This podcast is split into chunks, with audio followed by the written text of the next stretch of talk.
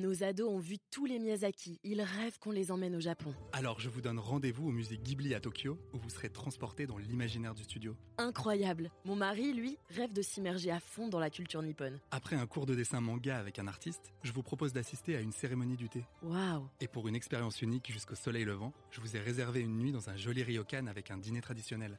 Je nous y vois déjà. Avec Marco Vasco, ne rêvez plus, vivez votre voyage l'esprit libre. Au rendez-vous sur marcovasco.fr pour imaginer votre prochain voyage sur mesure. Les podcasts du Figaro.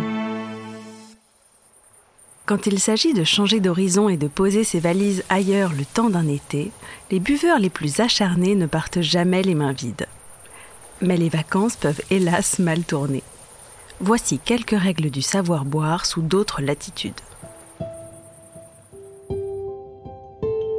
Bonjour à tous et bienvenue dans cet épisode de Parlons Vin, le podcast qui vous dit tout sur ce que vous n'osez jamais demander.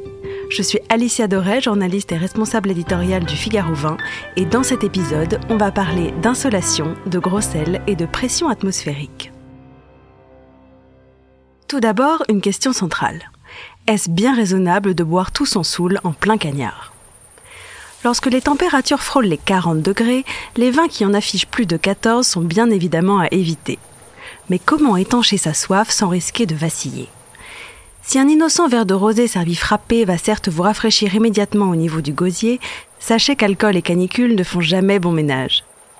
En raison de ses propriétés diurétiques, il va vous faire perdre davantage de liquide que vous n'en absorbez et vous exposer aux fameux coups de chaleur, aux crampes, aux auréoles sur le marcel, voire au malaise.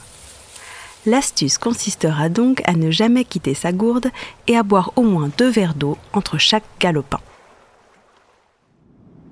Maintenant, prenons un peu de hauteur et demandons-nous combien de verres de vin peut-on s'envoyer dans l'avion.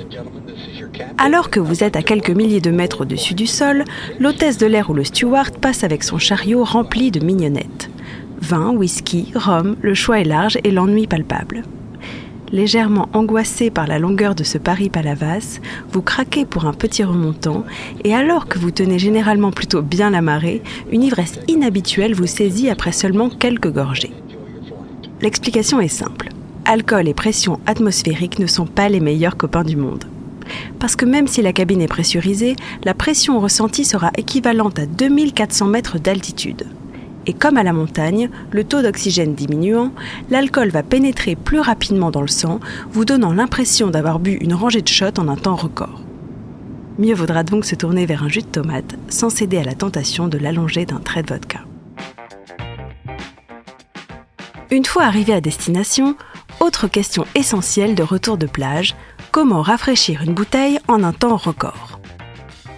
Vous avez profité du soleil jusqu'au bout du scotch, vous rentrez de la plage, et là, misère, la faute majeure de l'été, pas de rosé ni de blanc au frais.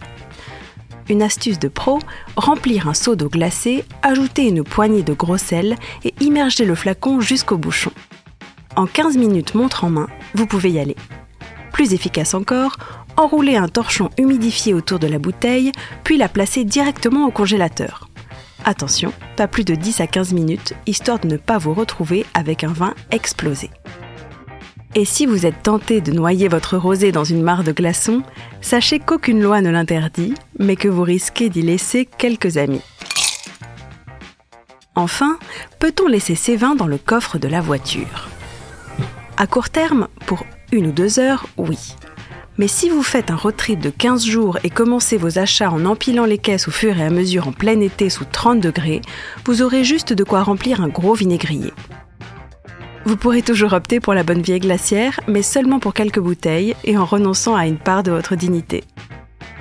La meilleure option, si vous avez les moyens de la jouer Grand Prince, sera d'opter pour l'envoi des vins directement à domicile, ce qui vous évitera aussi de tout siffler avant même d'être rentré. Sur ce, bonnes vacances.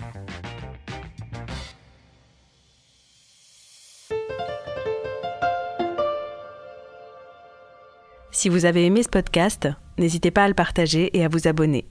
Vous pouvez le retrouver sur le site du Figaro, Apple Podcast, Spotify, Deezer et toutes les applications. Et n'oubliez pas, parlons peu, mais parlons vin.